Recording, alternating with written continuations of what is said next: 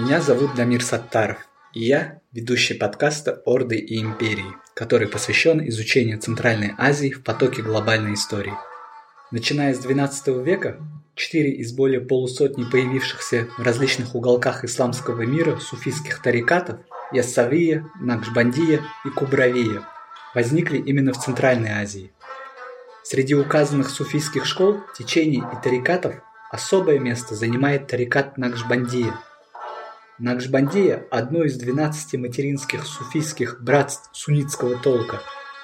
Мастера Накшбанди ведут свою родословную от исламского пророка Мухаммеда через Абу Бакра, первого халифа суннитского ислама, и Али, четвертого халифа суннитского ислама. Свое название этот орден получил от имени основателя Бахауддина Мухаммеда Накшбанди, крупнейшего представителя центральноазиатского суфизма своего времени – от названия его ремесла Накшбанд, что означает чеканчик, происходит именование суфийского братства Накшбандия.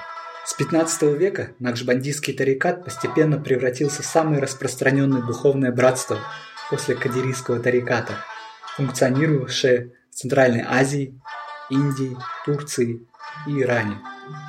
Его последователями были значимые люди, как Джами, Таукельхан, Алишер Наваи, Шагабуддин Марджани. Об ордене Накшбанди нам рассказывает узбекский ученый, востоковед Эльор Каримов. Здравствуйте, Эльор. Здравствуйте. Начнем с предыстории. Как возник суфизм и как он стал распространяться в Центральной Азии перед тем, как возникли различные братства, включая Накшбандия?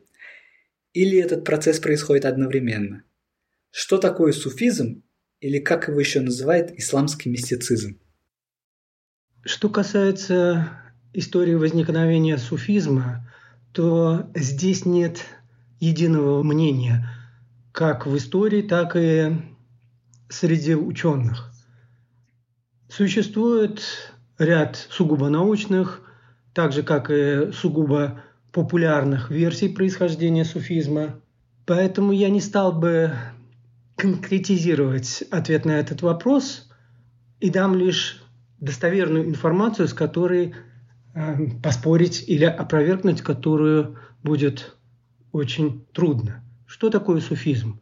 По сути дела, это душа ислама, это философия ислама, это духовная сторона ислама. В любой религиозной системе, помимо официальной церкви, кстати, которой нет в исламе, существует и духовная сторона религии. И если мы можем обратиться к любой мировой религии, к христианству, буддизму и найти именно те аспекты, которые мы могли бы отнести к духовной стороне этой религии. То же самое произошло и с исламом. Кстати, собственно говоря, когда мы говорим о возникновении суфизма, по сути дела и многие версии технические – относят нас именно к этому моменту, говоря, что суфизм возник в исламе вместе с исламом. В определенной степени это именно так. Видите ли, когда ислам возник в арабской среде, то арабы были всего лишь мощной кочевой силой, без развитой городской культуры и лишь с какими-то базовыми представлениями о государственности. Но это была мощная сила, которая прокатилась по Востоку и завоевала весь Восток. Но именно с контакта вот этой исламской арабской традиции с древней неарабской цивилизацией начался абсолютно уникальный период взаимного обогащения культур, который конце концов и привел к расцвету, собственно говоря, мусульманской цивилизации. Стоит пояснить, что до прихода ислама в наш регион Центральной Азии мы уже обладали мощной, тысячелетней, развитой культурной традицией. На нашей территории были представлены множество как религиозных систем, тот же иудаизм, тоже христианство, я имею в виду несторианство. Но и самой мощной, конечно, силой был зороастризм. Это та система, которая была распространена как в Большом Иране.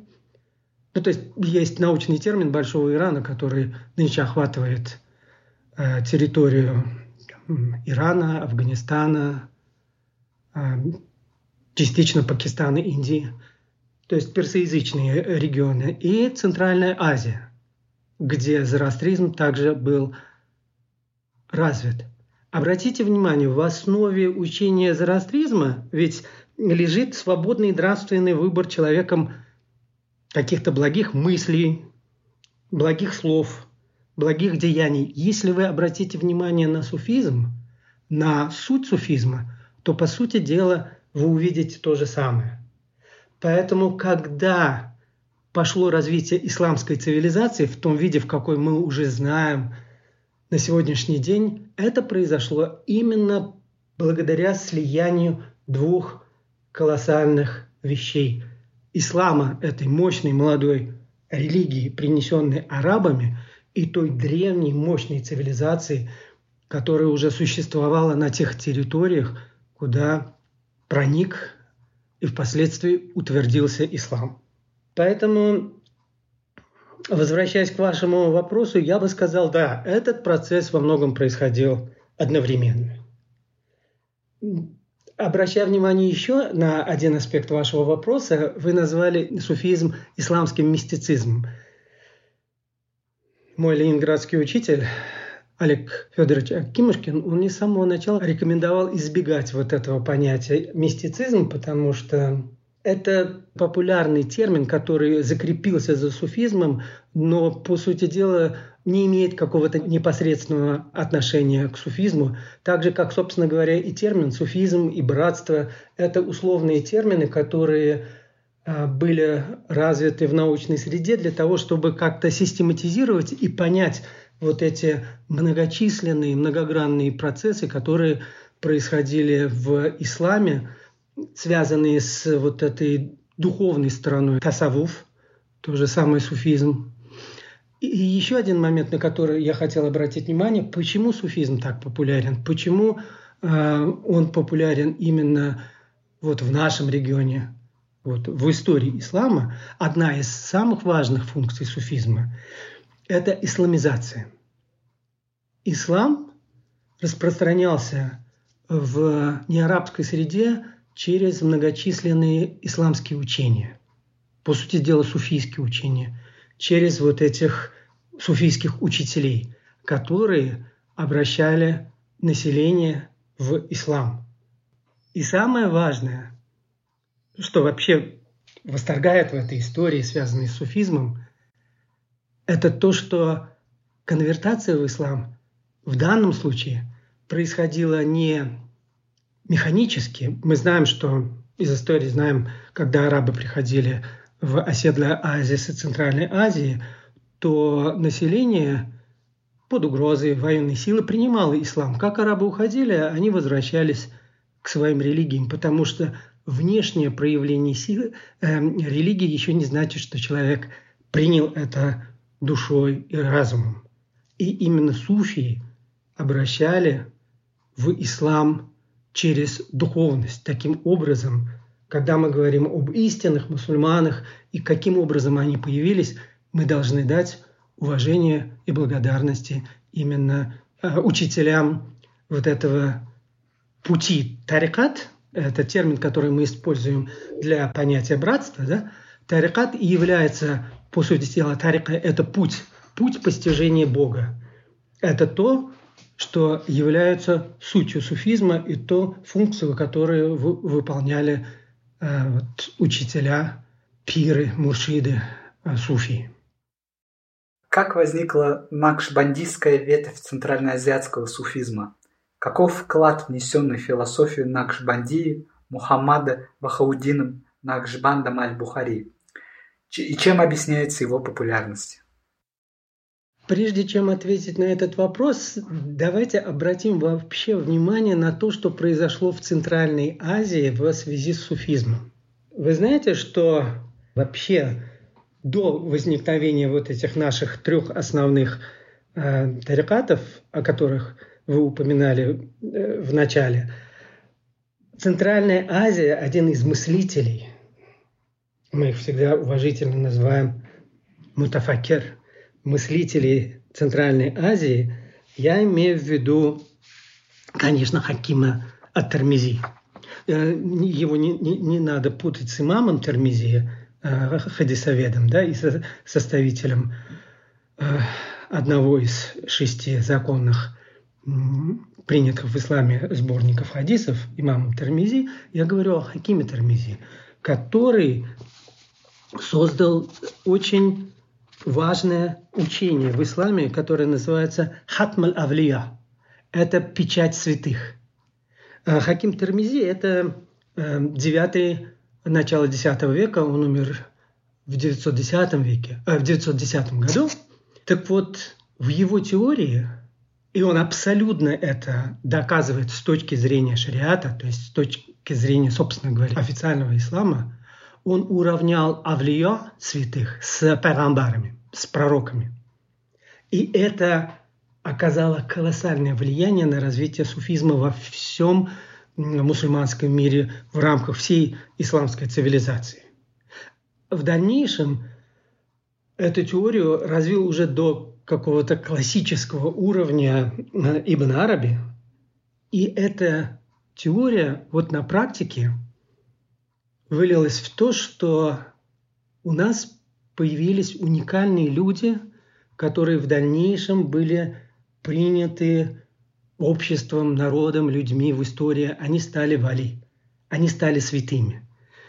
Поэтому вот Средняя Азия, Центральная Азия, наша земля является святой, потому что такого количества святых, э, какие захоронены в нашей земле, в других уголках мусульманского мира просто не сыскать.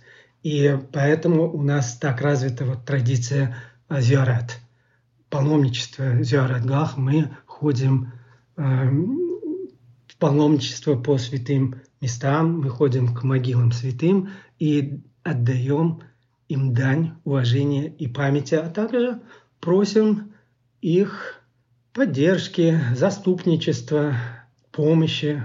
Это очень красивая древняя тысячелетняя традиция народов Центральной Азии.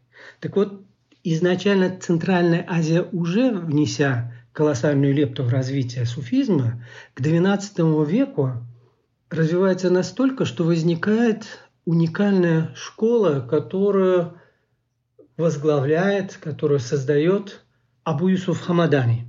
Это школа Хаджаган.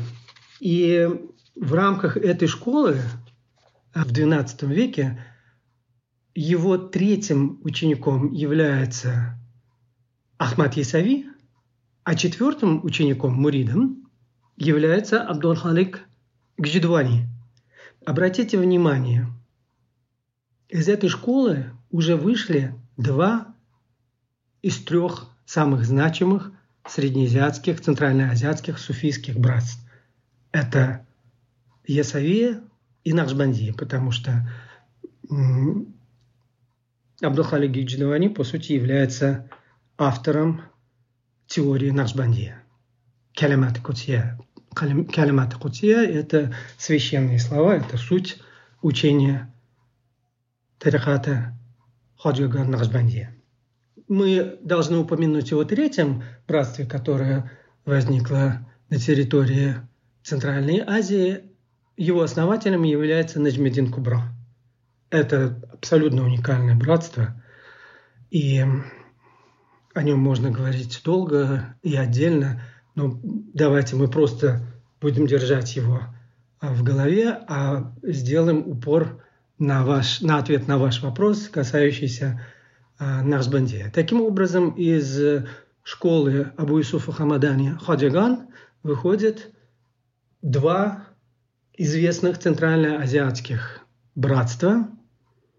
Это Ясавия и Нахшбандия вообще ни братство, ни учение не возникали одномоментно на какой-то одной территории э, в какое-то конкретное э, историческое время. Суфизм, братство, тарикаты, суфийские ордена – Это термины, которые мы используем для того, чтобы понять и как-то систематизировать огромное количество различных учений, течений, направлений. Изначально, когда мы говорим о школе Хаджаган, мы говорим об учении. Это не значит, что суфийские братства, собственно говоря, тарикаты возникли в том же XII веке. Возникли они позже. И э, Абу Юсуф Хамадани из 11 принципов Нахсбанди является автором восьми. Но почему в последующем имя Нахшбанда становится настолько важным и почему в последующем тарикат, который изначально назывался Хаджаган Нахшбандия, стал по сути дела только Нахшбандия, потому что именно Бахудин Нахшбанд уже в XIV веке добавляет три принципа по зикру. Он дополняет э, учение э, Хамадани и таким образом структурирует учение в братство, потому что зикр – это, по сути дела, является организационной структурой братства. Поэтому именно с имени Нахшбанда мы можем исчислять историю Нахшбанде, собственно, как братство, собственно, как тарикат. Поэтому э, имя Бахудина Нахшбанда столь важно и значимо для братства Накшбандия. Расскажите об 11 принципах Накшбандии. Вы знаете, как я уже упомянул, три принципа касаются, собственно, зикра. Остальные восемь, они именно, как и в учении, в любом учении э, суфийских братств, в суфийских учениях, они направлены на совершенствование человека – кстати, э, у нас ведь есть еще одна очень значимая. Почему вот когда мы говорим о суфизме, мы говорим о нравственном, э, духовном учении. Есть концепция, которая называется инсан камаль. Ну, на, на наших узбекских, казахских, тюркских языках это камаль инсан, совершенный человек. Это именно учение, в основе которого лежит идея совершенствования человека. Когда простой человек, ступая на путь постижения Бога, то есть тарикат, как братство, да, это путь постижения Бога. Но вы не можете понять его с самого начала. Вы должны пройти через определенные стадии совершенствования духовного, внутреннего, нравственного, собственно говоря, даже физического совершенствования. Поэтому очень часто суфизм, например, сравнивают с йогой, потому что суфизм, практики суфизма включают в себя определенные психофизические упражнения, которые также направлены на совершенствование человека. И вот в этих э, принципах наш Банди их э, их много. Э, наверное, в рамках одной передачи рассказать обо всем будет достаточно сложно, но давайте определимся в каких-то, ну, некоторые принципы. Там, э, то есть восемь принципов это такие как Хуждардам, Назар Баркадам, Сафар Дарватан, Халвадар Анджиман, Ядгард, Базгашт, Ниядашт, Яддашт. Это вот эти восемь принципов. И за каждым термином, за каждым словом стоит э, огромная философия, и чтобы овладеть этими принципами, и нужны были учителя, нужны были... Вот в Средней Азии, в Центральной Азии даже есть пословица «я не возьмусь произнести ее в оригинале, кто не имел своего учителя, пира, тот не познал ислама».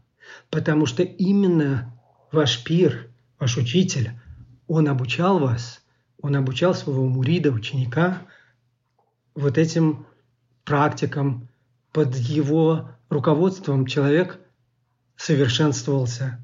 Вы знаете, каждый ведь выбирал что-то для себя.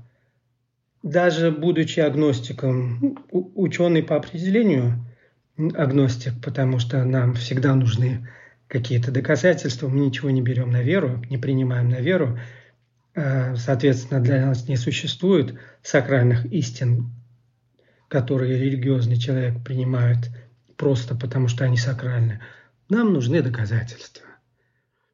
Но даже для меня, период, когда я еще был молодым человеком и писал свою кандидатскую диссертацию, какие-то из принципов Нахшбанди оказались очень близкими.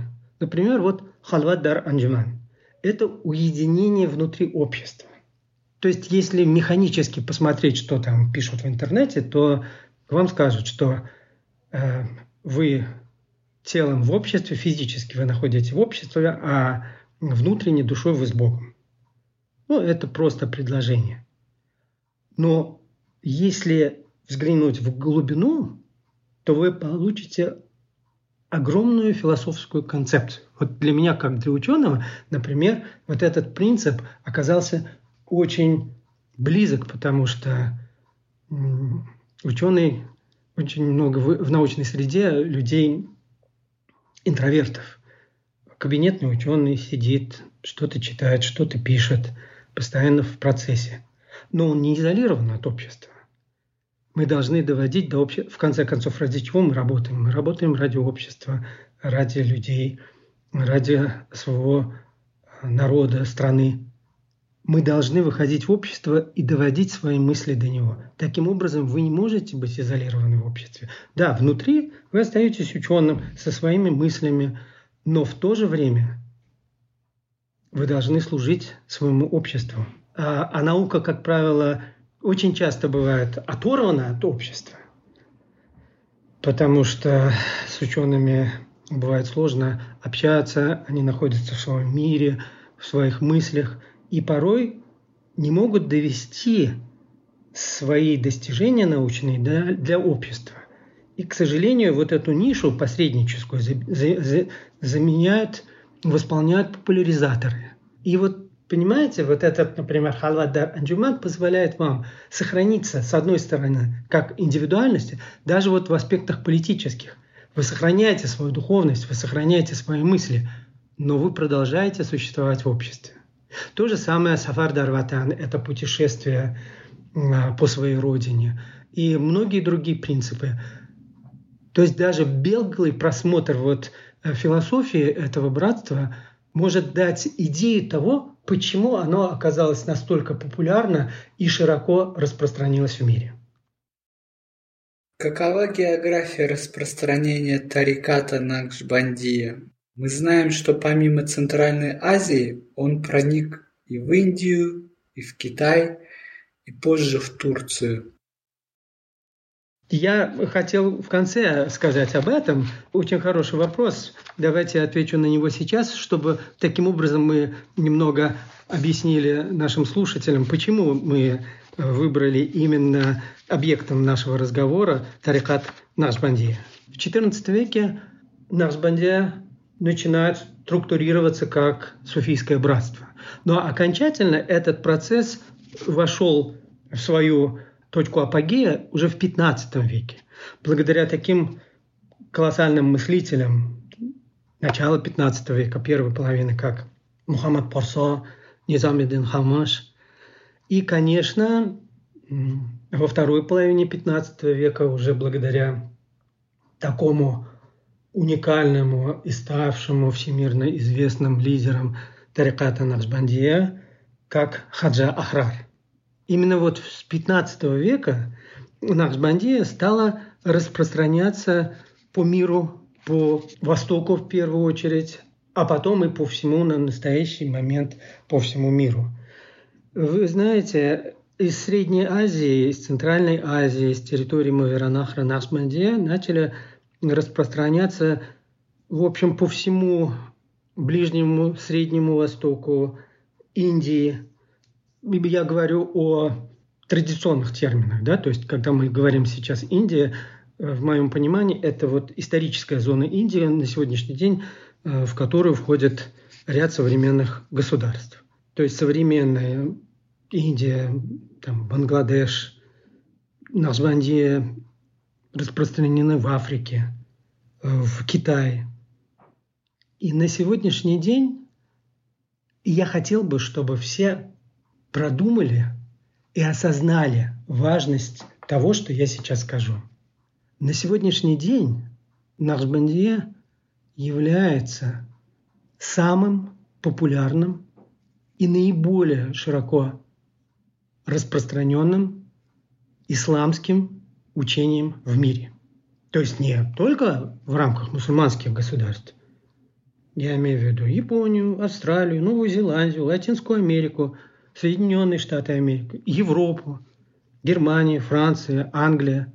Это то, где вы можете увидеть последователей наш Бандия на сегодняшний день.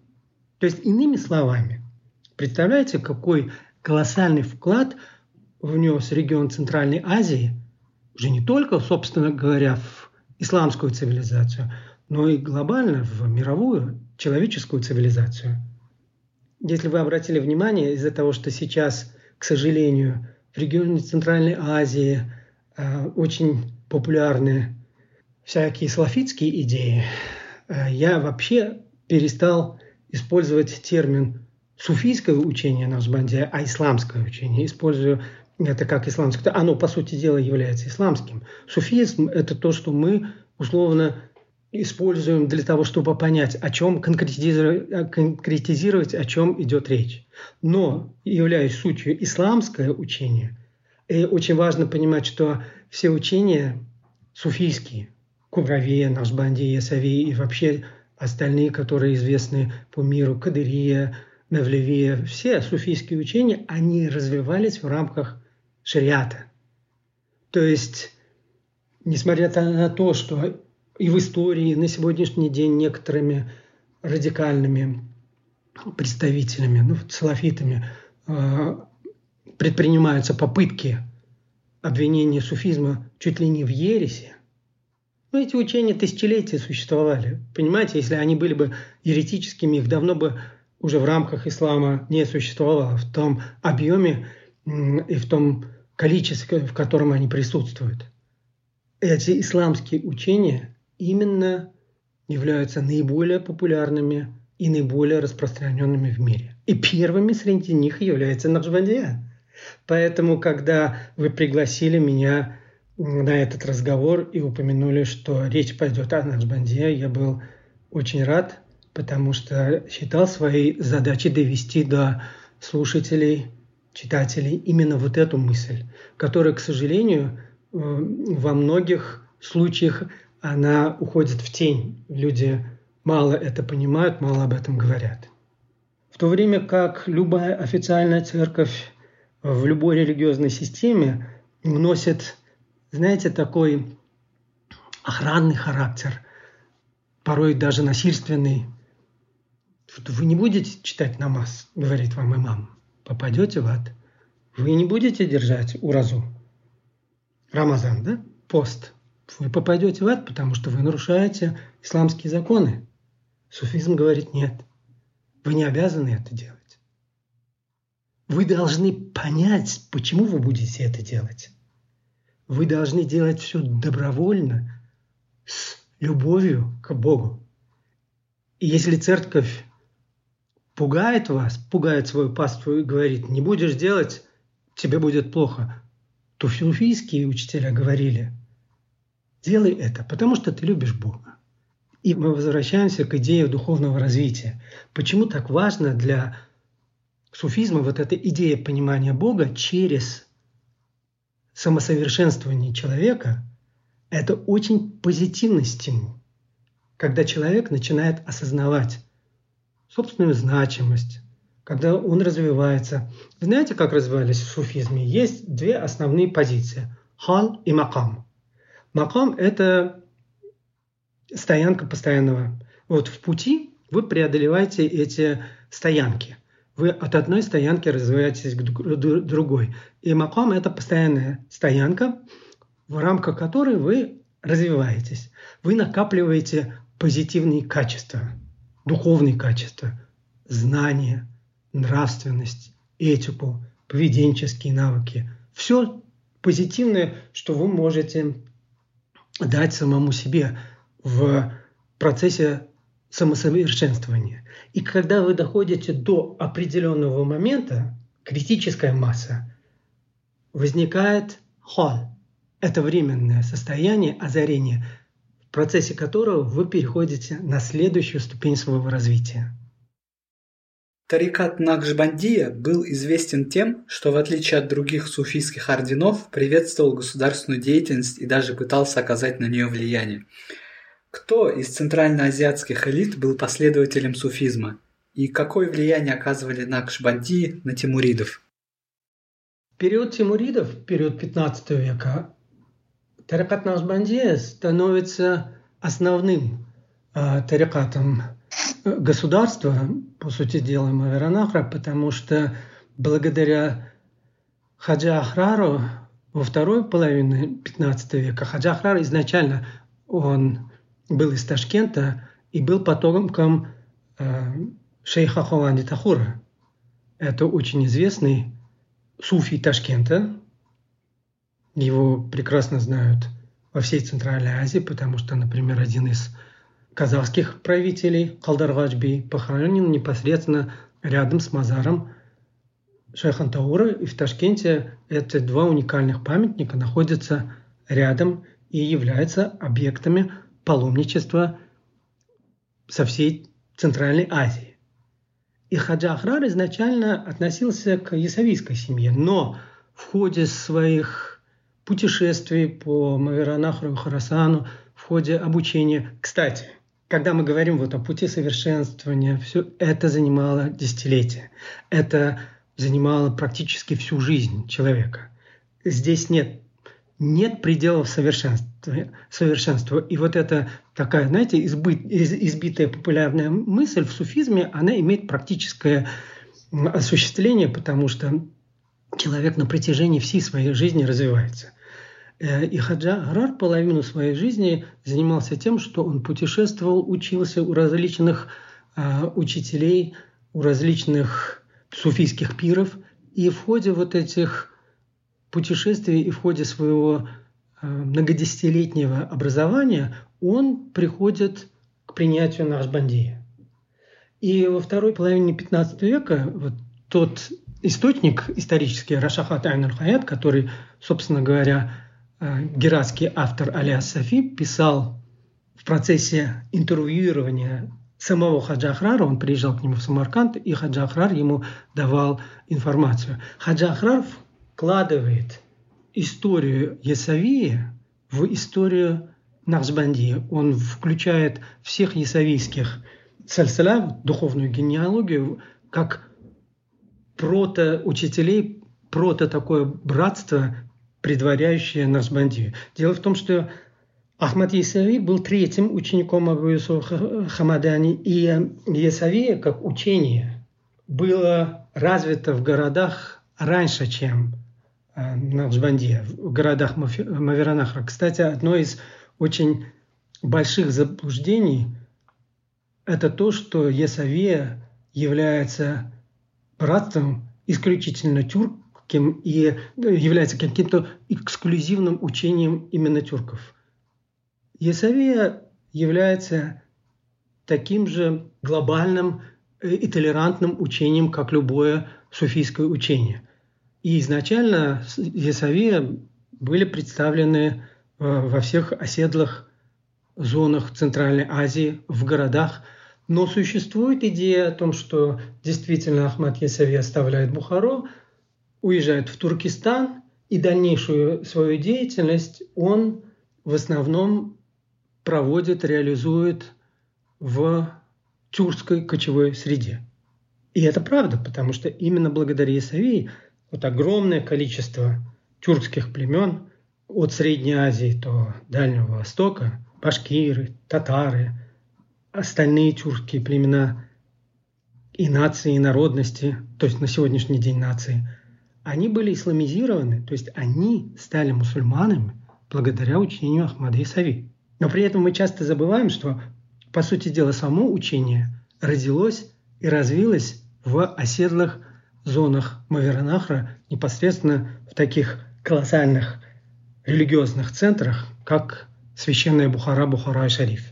И в 15 веке, я вот отвечаю на ваш вопрос, произошло уникальное событие, когда наш бандия Тарикат, благодаря деятельности Хаджа Ахрара, стал, по сути дела, государственной идеологией. И вот с тех пор очень многие правители, и это не только касается э, наш бандия, но кто-то был последователем Исаии, но, по сути дела, все правители, все государственные структуры, они в качестве государственной идеологии определяли себя последователями каких-то определенных суфийских братств. Ну, конечно, э, больше всего Нахшбандия, потому что это был наиболее популярный и наиболее развитый э, тарикат.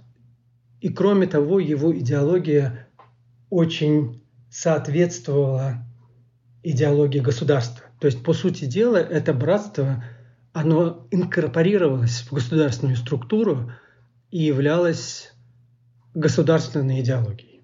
Я не буду перечислять, кто был из а, последующих после Тимуридов, там, Шейбанидов или Аштарханидов, Джанидов последователями Нахшбандия. Многие из ханов, из правителей а, государственных образований Центральной Азии, ханств, ханы, были последователями Нахшбандия. Но я приведу пример, который будут знать многие, потому что его уже все знают, просто не осознают до конца.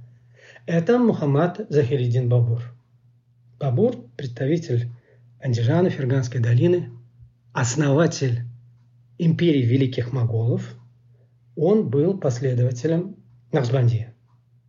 И он эту идеологию распространил в Индии. То есть фактически Нахшбандия – это была идеология великих моголов, империи, колоссального государства.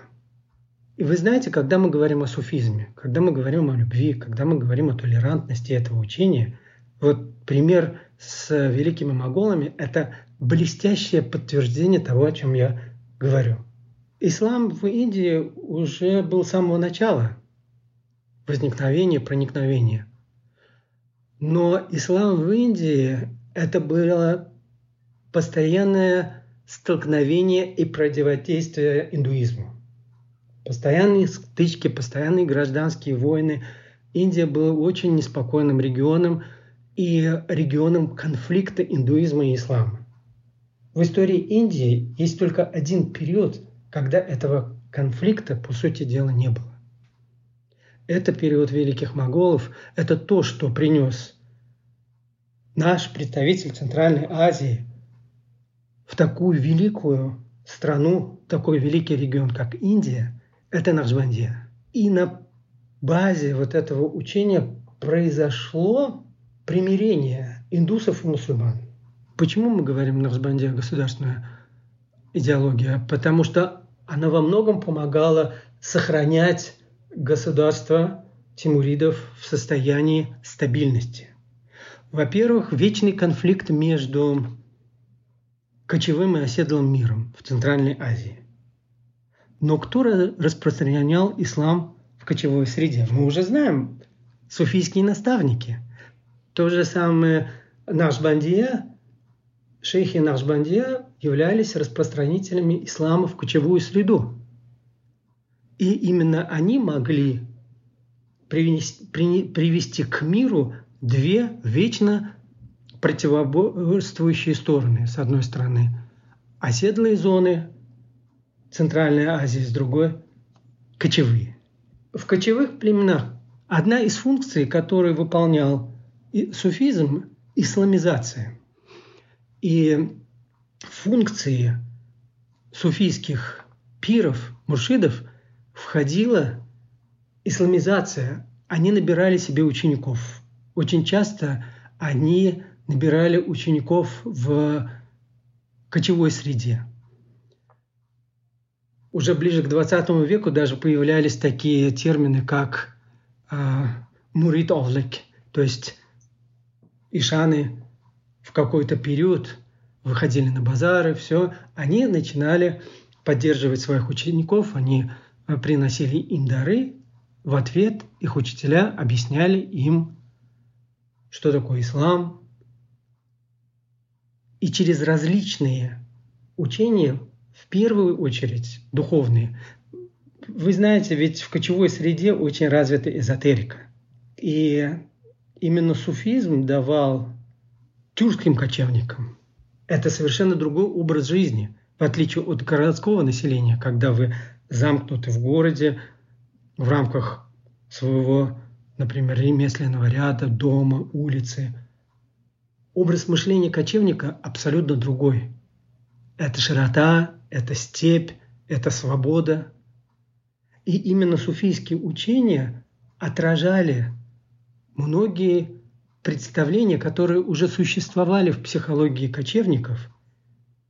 Таким образом, совпадение потребностей в кочевой среде, отраженные в суфийских учениях, и приводили к тому, что именно суфи, именно э, представители суфийских тарикатов, Нахшбанди и Исави, являются теми людьми, кто исламизировал степь кто исламизировал тюрков-кочевников.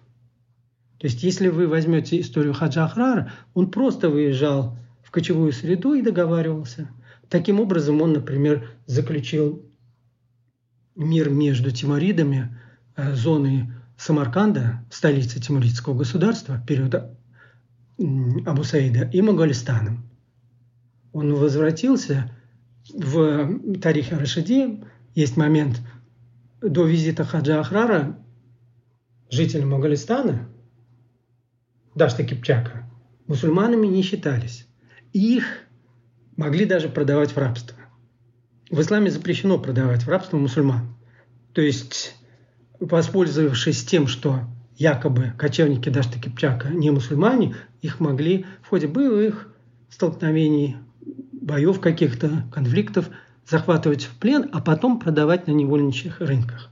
Хаджа Ахрар, вернувшись из этого путешествия, визита, официально объявил, что жители Моголистана – мусульмане. И согласно Тариха Рашиди, с того момента ни один могол не был продан в рабство. Ну вот вам пример, каким образом это все работало. Какую роль играли религиозно-философские идеи тариката Накшбандия среди интеллигенции Джами, Наваи и как влияли на общественные настроения в XV-XIX веках? В вашем вопросе абсолютно верным. Единственное, я бы избежал вот этого современного упоминания религиозные взгляды. Дело в том, что ну, на тот период э, представители нашего региона по определению все были мусульманами. То есть э, для них ислам ведь это не религия, это образ жизни. Это государственная структура, это философия, это нравственность. Поэтому, по сути дела, они не выражали религиозных взглядов. Их идеи, они существовали в рамках вот этих э, исламского законодательства, шариата и сунны. Но великие мыслители Центральной Азии, мутафакеры, они воспринимали суфизм, учение Нахшбанди именно в плане своих нравственных философских концепций. Ведь если мы обратим внимание на творчество, вот Алишар Наваи, возьмем его Хамсу, пятерица. С одной стороны, очень долго в течение 20 века нам навязывалась мысль, что это поэзия, что это поэтические произведения. Более того, до середины 20 века Алишер Наваи вообще представлялся в попытках изображения, знаете, певца любви. Все, что он делал, он писал о любви мужчины к женщине. В действительности пятерица Хамса – это глубокое философское произведение. Каждый из сюжетов его произведений, да, они построены на любви мужчины и женщины. Но в основе это философская, этическая, эстетическая концепция человека, гуманиста. Поэтому наш Банзе именно давала нашим мыслителям вот этот аспект духовности, который они развивали в своих произведениях до каких-то колоссальных масштабов. И на их произведениях учились уже последующие поколения людей. Потому что мы читаем о любви в произведениях Алишера Наваи, но по сути дела мы получаем что-то большее. Мы получаем в первую очередь человека. Вот ту концепцию совершенного человека, инсана камаль, которая была так развита в суфизме вообще и в частности в э, суфизме Центральной Азии. Если вы обратите внимание на Бабурнама, основное произведение, колоссальное произведение, уникальное произведение, написанное Бабуром. Вы знаете, он находил какую-то помощь моральную и поддержку в суфийских произведениях. Там в какой-то части Бабурнама вы можете найти историю о том, что Бабур себя плохо чувствовал, не знал, что происходит. А он пил, а он никак не мог прийти в себя, оторваться от спиртного. Все, в какой-то момент он взял произведение Хаджа Ахрара, если я не ошибаюсь, это Рисаля и Валидия, послание к родителям, и перевел его с персидского языка на тюркский. И Бабур пишет, когда я закончил этот труд, я абсолютно выздоровел. У меня уже не было тяги к каким-то э, нехорошим вещам. Я чувствовал себя великолепно и был абсолютно здоровым человеком. Конечно, легче всего приводить в качестве примера каких-то великих людей из прошлого. Но мы не должны забывать, что помимо того, что учение Нашбандея оказывало исключительное воздействие на исключительных людей, это в первую очередь было такое всенародное, общественное, широко распространенное учение. Например, это учение отражало нужды ремесленников. Каждый ремесленный цех, каждый слой городского населения, например, имел своего святого, а, который был, по сути дела, представителем духовной генеалогии, вот сальсаля, родословный Нахшбандии. Например, Амир Кулал. Кулал – это горшечник. А, это был святой ремесленников, горшечников, там, Дикгарани. Дик – это Казан. Вот казанщики, они своим святым почитали Арифа Дикгарани. И наш Банзе давала стабильность а, как городской, так и кочевой среде. И во многом являлась таким стабилизирующим фактором в условиях, вы понимаете, когда мы говорим о средневековье, в основном это нестабильность. Это одни династии сменяют другие, происходят бесконечные войны, конфликты.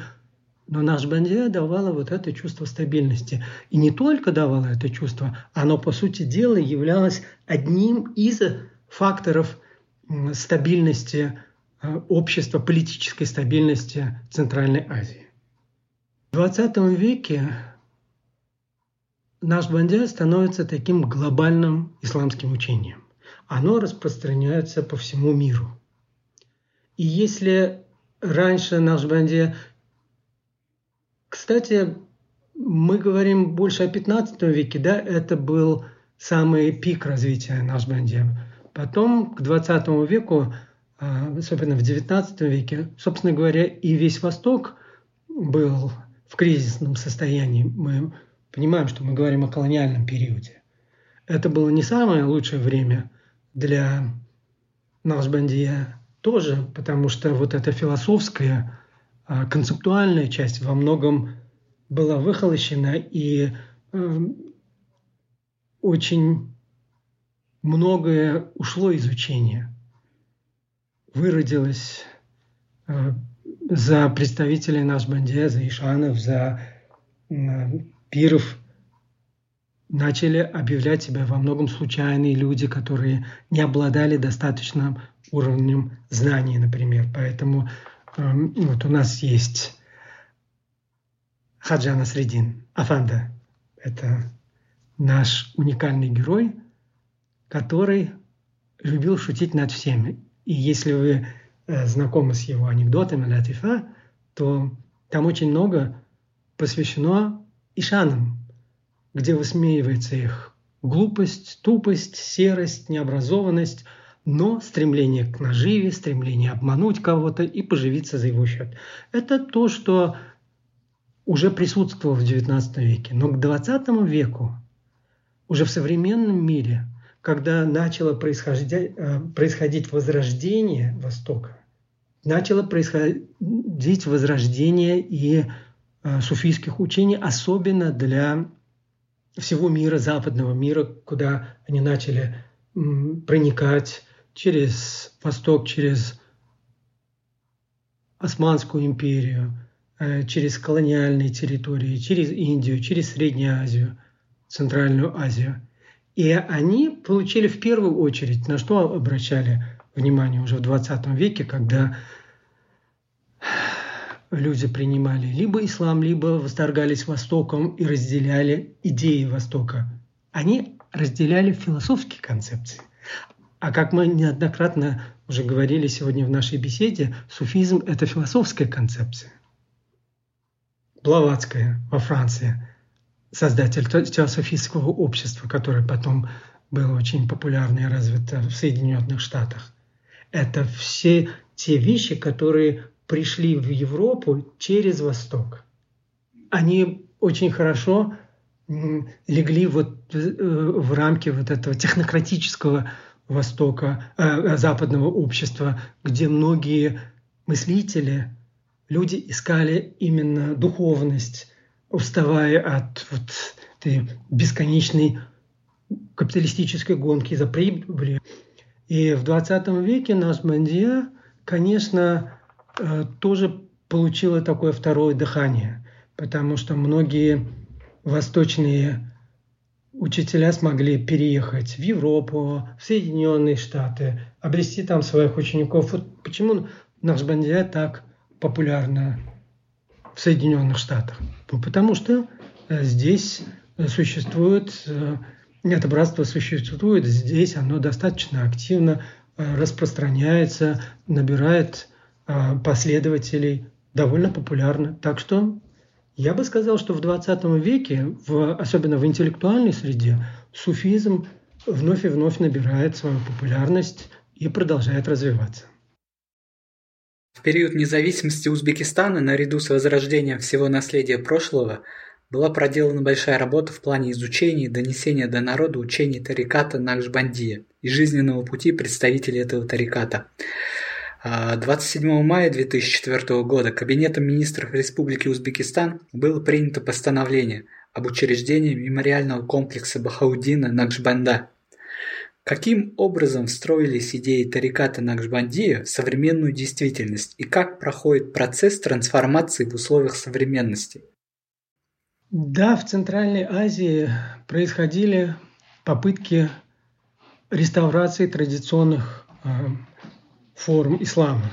Как мы понимаем, когда мы говорим о суфизме, это э, традиционные формы ислама в Средней Азии, потому что ислам у нас развивался э, в рамках различных суфийских учений, и в Узбекистане э, были предприняты попытки э, не столько возрождения, сколько были предприняты попытки, конечно, вернуть внимание к Нахшбанду, Нахшбандия. На сегодняшний день, как специалист, я считаю во многом этот процесс неудовлетворенным, потому что то ли не хватило специалистов, то ли не хватило доброй политической воли, то ли местное духовенство под влиянием салафизма оказалось куда более активно и категорично выступало против – возрождении именно традиционных форм ислама. Поэтому, с одной стороны, да, Бахудин Нашбанд на сегодняшний день – это великолепный комплекс рядом с Бухарой. Он благоустроен. Туда существуют очень популярные паломничество, зюарат э, не только представители Центральной Азии, не только со всех государств Центральной Азии, но со всего мира люди приезжают, паломники э, приезжают на, к чтобы э, совершить это паломничество. Это культовое уникальное место. Порой мне кажется, что интерес к Нахшбанду за рубежом куда больше, чем, собственно говоря, интерес у нас самих. В то время как мы являемся фактически э, родиной самого популярного учения во всем мире, мы уделяем недостаточное внимание суфизму. Вот поэтому я пытаюсь избежать, чтобы не раздражать наших таких мусульман, которые считают, что суфизм это что-то инородное для ислама. Ведь мы могли бы использовать суфизм в качестве, ну и Нахшбандия, и Асавия в качестве возрождения нашей традиционной местной философии. Возьмем Хикмата Знаете, что до 20 века, до современных школ, хикматы, вот диван хикмат, мудрые слова Ахмада Исави изучались в школе в качестве дидактического пособия. То есть это было учебное пособие для учеников. Оно учило нравственности, этике, очень многим хорошим позитивным качествам. Наш Бандият то же самое. Мы могли бы использовать не в качестве каких-то религиозных концепций, но как основу для нашей центральной азиатской духовности. Плохого в этом нет ничего. А и только потому что официальная церковь, ну вот официальные наши имамы, они в основном учат ислам. Да, молиться, пост держать, хадж совершать. А, собственно говоря, кто говорит о нашей душе, кто говорит о духовности? Вот исторически о духовности говорили различные суфийские учения. И в этом отношении возрождение, тот вопрос, которому вы сейчас уделили внимание, для меня является крайне важным а, и актуальным на сегодняшний день. Да, этот процесс начался возрождение интереса к среднеазиатским формам ислама, в частности в отношении Насбандия и Исави в том числе. Но я считаю, что этот процесс недостаточен, и он мог бы сыграть очень позитивную роль э, в нашей истории э, центральноазиатских государств и, собственно говоря, вот объединять различные современные нации для того, чтобы мы чувствовали себя не только узбеками, казахами, киргизами, таджиками, но и приверженцами каких-то общих философских концепций, общей культуры, общих взглядов. Это очень может быть таким позитивным э, моментом и хорошим к стимулам, хорошим стимулом к дальнейшему развитию Центральной Азии и народов нашего региона. Спасибо вам большое за интересную беседу. С нами был узбекский ученый Элиор Каримов.